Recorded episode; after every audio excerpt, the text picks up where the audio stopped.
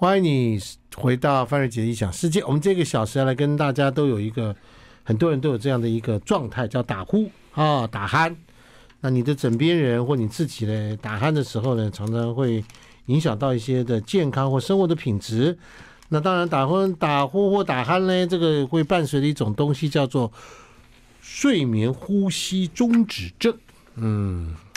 我今天特别请到了这个林口长庚医院在这方面的专家啊，李学宇李医师，你好。呃，各位听众大家好。那个我想问啊，我最想问医生说，你看这个病对不对？哈，你自己有这个问题吗？我有，这是一个会的，会的嘛，会的，一般人都会打呼嘛。嗯，对，呃，我的情况可以跟各位分享，就是说我太累的时候会。哦，嗯，我感冒时候会。感哦，太累感冒啊，大家都可能是这样吧。有人喝醉酒，呃，会。喝酒时候会。会喝醉酒，对。呃，我老婆心情不好的时候，她会觉得我比较厉害。啊，没有开玩笑，我说我一说说，她比较敏感的时候，也就是说，常常很多很多病患来的时候，我就会问她说：“你说你的打呼打到吵到你老婆，嗯，那如果说，那我请问你老婆睡得好不好？”如果你老婆是很容易失眠的，嗯，风吹草动都会醒过来的，是的，那这个就要治疗标准就很高了。好，OK。如果你老婆打呼比你厉害，那恭喜你，你治疗的需要性不大。那是没有，这是老婆要来治疗，她打呼到她没办法睡。呃，老婆可能重听也没有关系。好，哦，是吗？好，来来来，请教你专专业的分析了哈。男生多，女生多？男生多多多少？大概呃，在过去大概大概八比一，现在可能三到四比一。我说就诊的情形哦，是你就就诊来看是这样子，所以现在女生比较多了来就诊，还是女力嘛？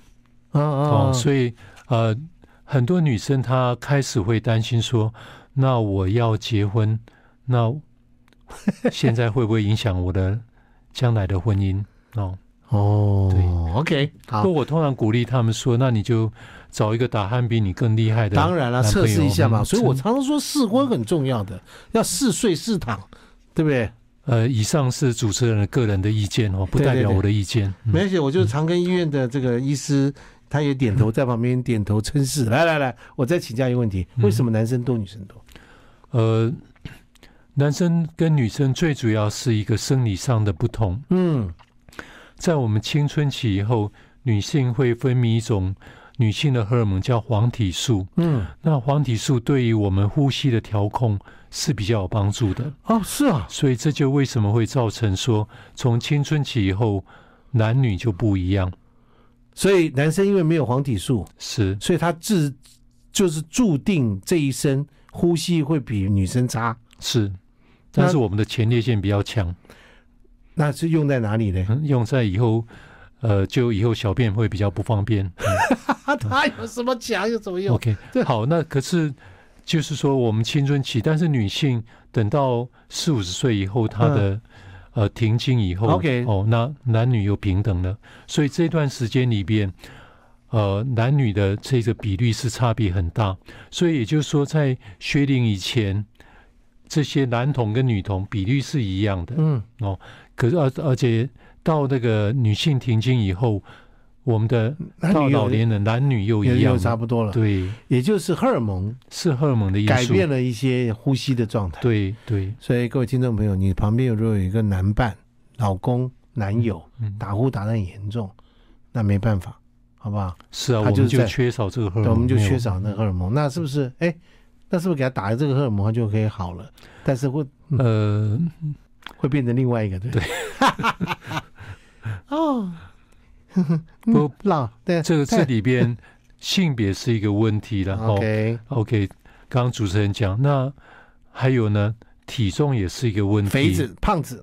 所以如果呃您的体重已经超过你的荷尔蒙能够支撑的，所以女性也会。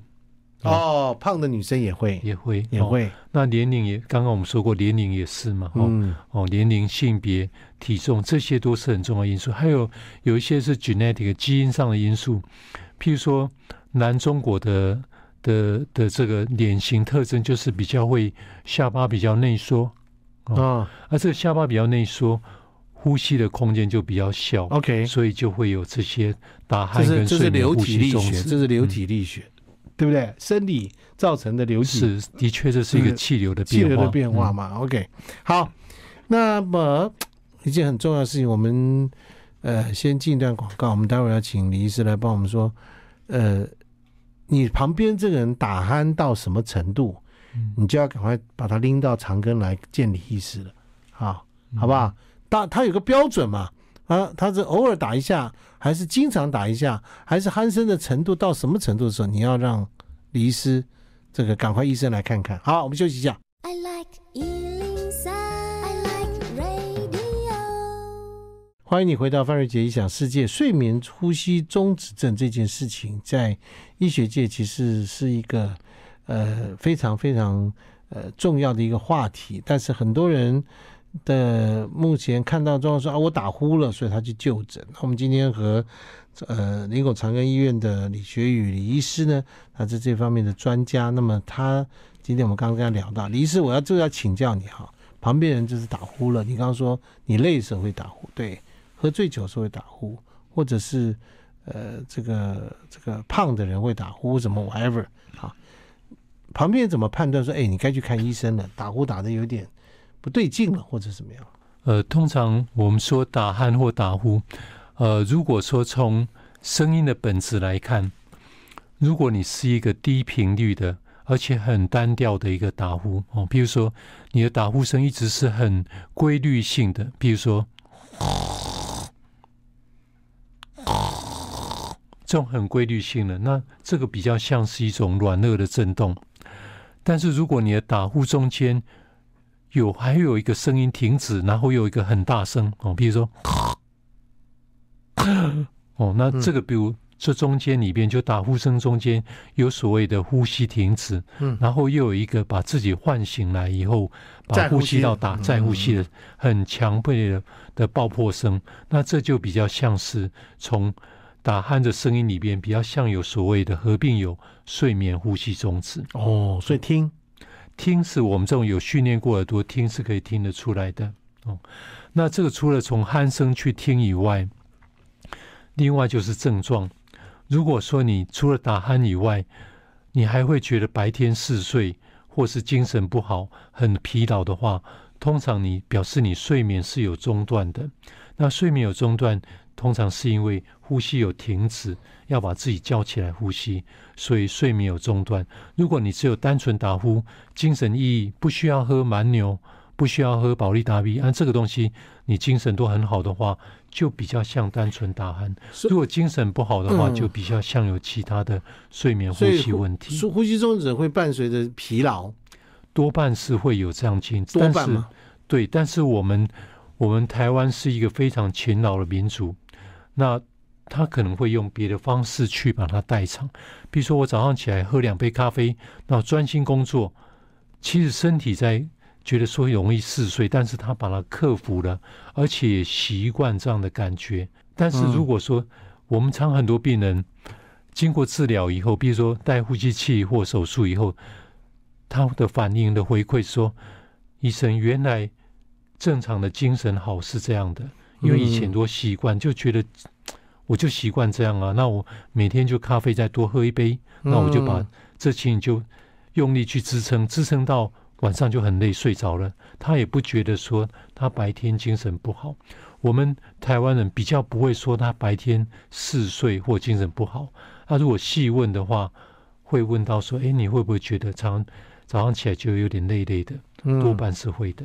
多半是会的嘛。对，好，OK，我们把它综合起来。第一件事情，它会伴随着打呼，嗯，中间打呼的过程当中会有中呼吸终止的现象，突然之间停顿，再突然之间惊醒，等我醒来这种感觉，对不对？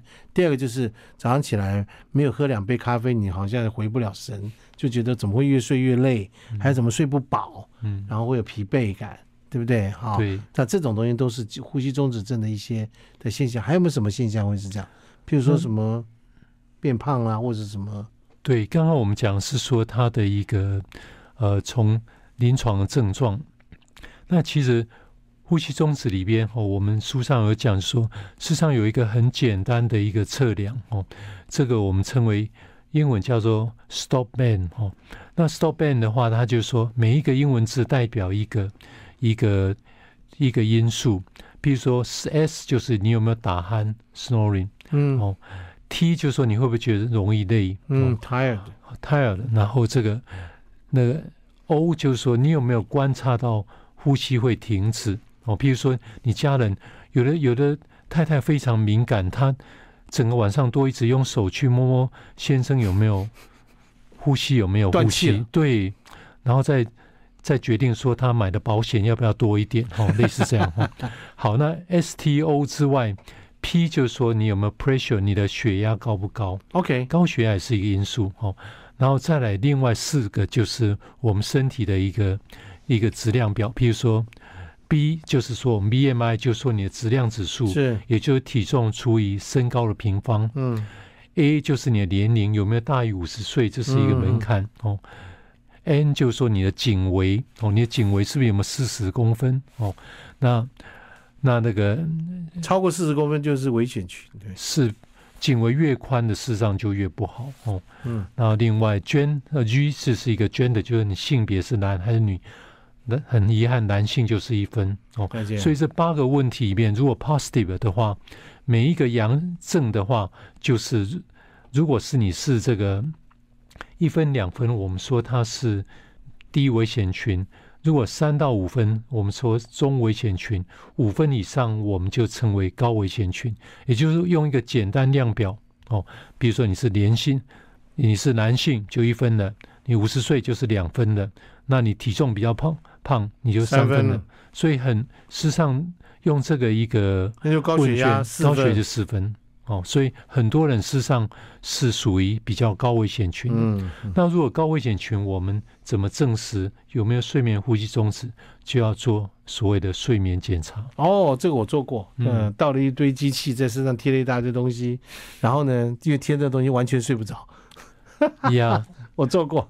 搞了半天，弄了半天，最后一呃，这个一这个护士就说：“来吧，给我一个安眠药，就睡着了。睡着了，就靠安眠药把他睡着了。睡着以后来告诉我说：‘先生，你的呼吸中止症非常非常的严重。’嗯，基本上你的你的护理师对你很好，像我们基本上就睡不着病人，我们就直接把他急昏哦，嗯，那就可以。那。我们刚刚讲，你是代表了长庚医院讲这句话吗？目前我代表个人哦、嗯。好，我们来讲，就是说，事实上，来，我们先休息一下啊。好的。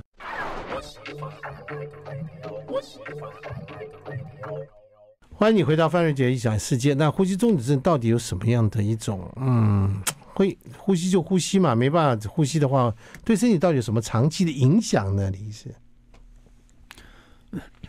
第一个疲惫嘛，好，你说疲惫没有缺氧的。嗯呃，呼吸中止症里边，我们对身体的影响其实是两个部分。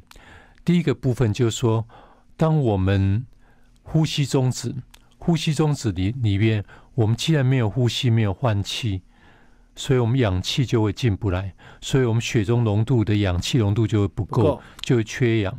那这长期缺氧对很多的很多的器官都会造成很明显的影响，比如说对脑部。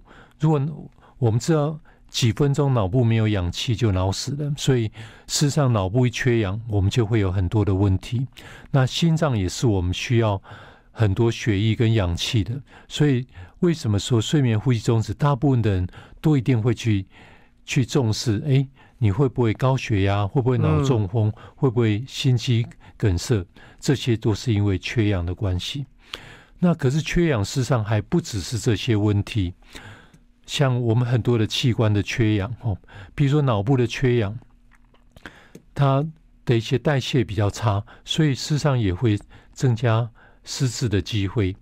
那还有就是说，我们的常常不断的细胞缺氧，它有时候变性，那变性的话就很容易有机会会变成癌症。所以很多的事情，这些事情都不是一天两天，但日积月累。嗯慢性缺氧就会造成很多的共病，但是第二点我再补充一下，就是说，一个是缺氧，一个就是说你呼吸终止，你要常不断的醒过来呼吸，所以睡眠会中断。那睡眠会一直不断中断的话，你没有深度睡眠，所以你的精神就不好，所以也就行为认知不好。在西方世界里边，西方国家里边，他们就很清楚的知道说，很多的车祸是因为睡不好的关系。嗯，也就是说，疲劳驾驶远胜于酒驾。哦，所以第二个就是精神的问题，这是这两个是我们对于睡眠呼吸中止觉得对身体的变化里边这两个主轴的的一个伤害最大。所以刚刚你是说嘛，就是因为男性高于女性很多，嗯，所以枕边人的女生哈一定要注意一下，枕边人的男生。嗯啊、呃，摸摸鼻子哈、啊，听听看他的呼吸，嗯，或者是他的打呼打的程度，嗯、很严重的话，先去保险，再去看李医师啊，是不是？你刚刚你说的、啊，这你刚刚你说的、啊，我说可以同时做，对对对，就赶快先去保险，嗯，嗯啊，知道了哈、啊。那这个看呢他可能有中风的问题，失智的问题，对不对啊？高血压的问题、慢性病的问题，还有甚至得 cancer 的可能性的一些反应，因为它就是细胞长期在缺氧的状态下嘛，对不对？对，所以我们一定要让他有这个相关的这个充足的供氧。好，这个重点来了，重点来了，大家就说来，现在已经呼吸中止症，其实因为我像我自己就是呼吸中止症，很多年前我十几年前就开始戴呼吸器睡觉，我已经很习惯了戴呼吸器睡觉。刚离世来的时候，就跟他直接跟他。报告坦白从宽啊，就跟大家说，这个我是戴呼吸器，这个有的人是戴不住的啊。呼吸器其实是个很有效的方法，对不对？物理上是很有效的方法，但有人戴不住。你们医生怎么处理这个事情？呃，戴呼吸器来讲，我常常会鼓励病人哦。那通常我会用一个例子来讲，就是说，今天如果你近视的话。你验光以后，一定是让你先试戴眼镜，那你不会立刻想去做近视矫正手术吗？哦，嗯。但是有一些原则，就是说，当我第一个，我我戴眼镜我不舒服哦，我鼻梁会很酸痛，我不舒服。第二，戴眼镜我还是看不清楚。嗯。第三个，我觉得戴眼镜不美观。嗯。哦，我不想戴眼镜。那如果是这样，呼吸器也是这样。如果第一个我根本戴不住。我都睡不着了，戴一个我就戴不住。第二，我戴了以后，我的一些问题，打鼾呐、啊，精神也没有变比较好。第三个，我不想常常戴戴呼吸器，因为看起来心理上好像是一个重症的病人。如果不是，如果是这样的话，那你的确有其他的替代跟。呃，整个救援的疗法，但是不管怎么样，我们医生总是希望病人以一个不侵犯性的治疗优先。好啊，那当然最好我们可以做个什么动作啊，念个睡觉前呼个口号啦，或者干嘛一个动作是最好，对不对？那不能不动手就不动手术。我们先休息一下。那个李医师也告诉大家说，有一些自己可以自己的免开刀的治疗法，对不对？自己来的方法，待会我们再待会再聊。I like 好，呼吸中止症，我们今天和这个林口长庚的李学宇医师呢，来聊到这个。当然，你戴不住呼吸器，或者你想要治疗的，自己可以这些 DIY 的方法可以完成。李医师，这个怎么做？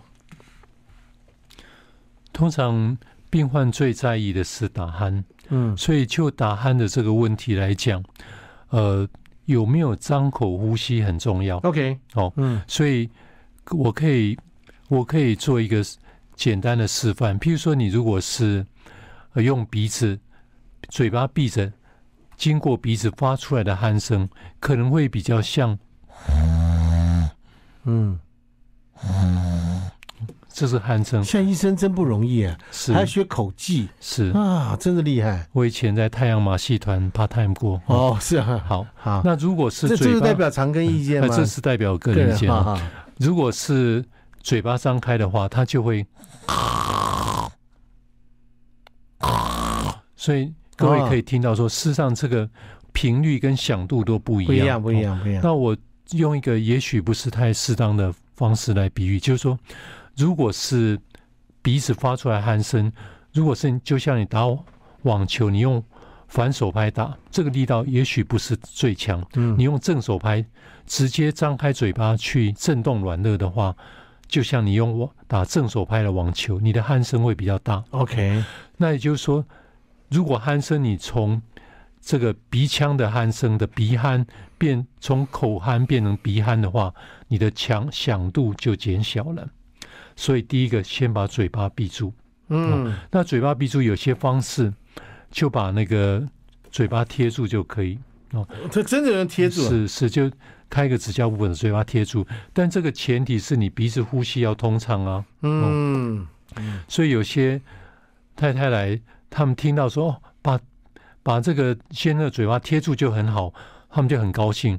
我说：“可是你要确定你先生鼻子还能呼吸哦，不然就是谋害亲夫哦，这个东西很麻烦的哦。”所以，我们特别是我们台湾很多的病患合并有过敏性鼻炎，嗯，哦，那这些我们就要先让药物或是鼻喷剂让鼻腔通畅，OK，鼻腔通畅以后才能贴嘴巴，所以这是一个一个它彼此的一个连贯，所以请。请记住，如果要先从贴住嘴巴之前，鼻腔要通畅。但有些人颞颌关节不好，就很容易松，一直掉下来的，或下巴比较内缩，很容易张口的。嗯、有些现在市面上有些卖有一种吊带，可以把它吊起来。哦，嗯，下巴扶着吊起来，那这些都是能够让我们的嘴巴在睡眠的时候不会张开。那不会张开是减少鼾声的第一个要件。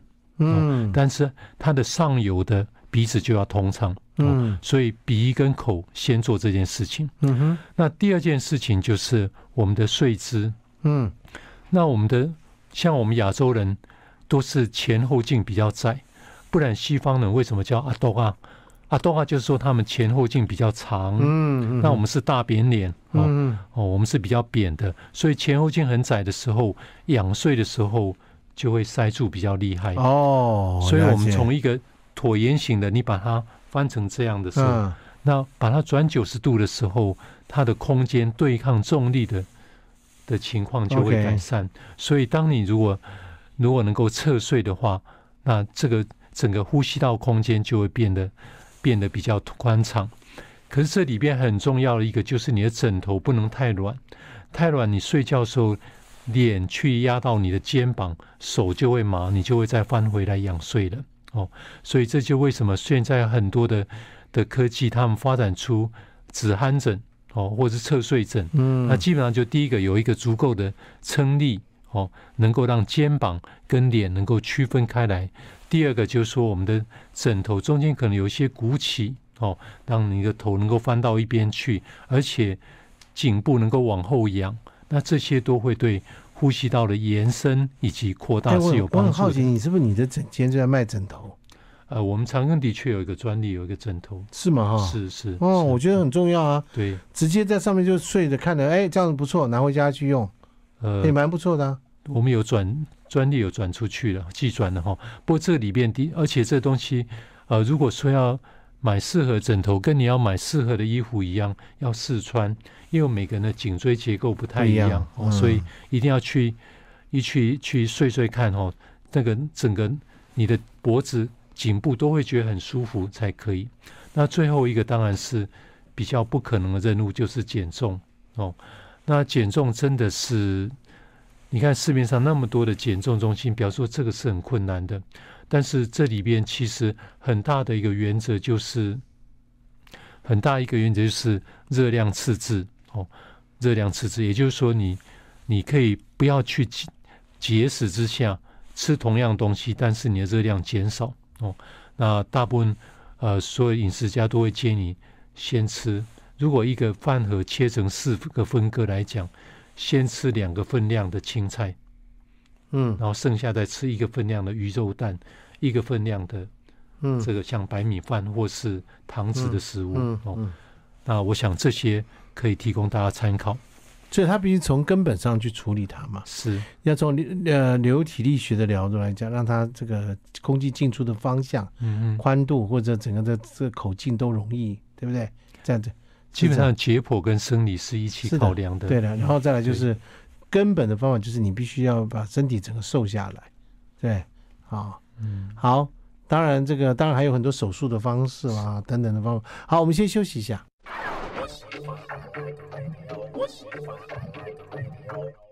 好，我们今天非常谢谢李医师，他把他的这些的专长，是台湾第一本全面解析打鼾睡睡眠呼吸中止症的治疗权威的一个这本书，叫做《熟睡迎接每一天》。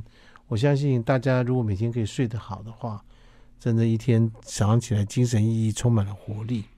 好，我曾经在这个很严重的呼吸中止症之下。第一次带了这个呼吸中止症之后的，我还记得那天早上醒来之后说：“天哪，我真的从来没有睡这么饱过，嗯嗯，这么的头脑清楚，开心，因为缺氧，对吧？长期缺氧就被灌进去氧的这种状态，对。所以那个李医师的这本书，我觉得任何一个人有这种呼吸中止或者打呼的一些状况，已经觉得有点问题了。”除了去看李医师之外，这边这本书可以当做居家的 DIY 的手册，是，对不对？哈，可以随时拿来练习，提醒自己。好，李医师，你这个跟大家讲一下，这个呼吸中止症是绝对不可以轻忽的一件事啊。嗯，好，跟大家再说明一下，呼吸中止症它的它是一个疾病哦，它的最大的。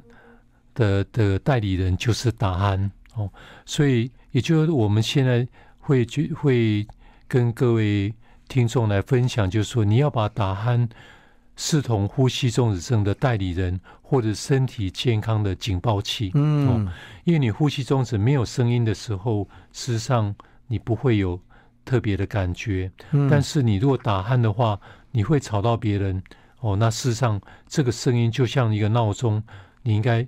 提让别人或是你自己来提醒自己说，呼吸中止症是有存潜在的一个存在，而且呼吸中止症跟那么多的疾病，比如说好很多的高血压的病人，他吃降血压药一直吃得不好，因为他睡觉的时候 一直不断醒过来，自律神经一直那么兴奋的时候，他的血压控制不好，血糖也是哦。那我们睡眠，我们睡眠呼吸中止症的时候，会让胰岛素的敏感度会变差，所以，even 你吃了更多的降血糖药，你还是效果不好。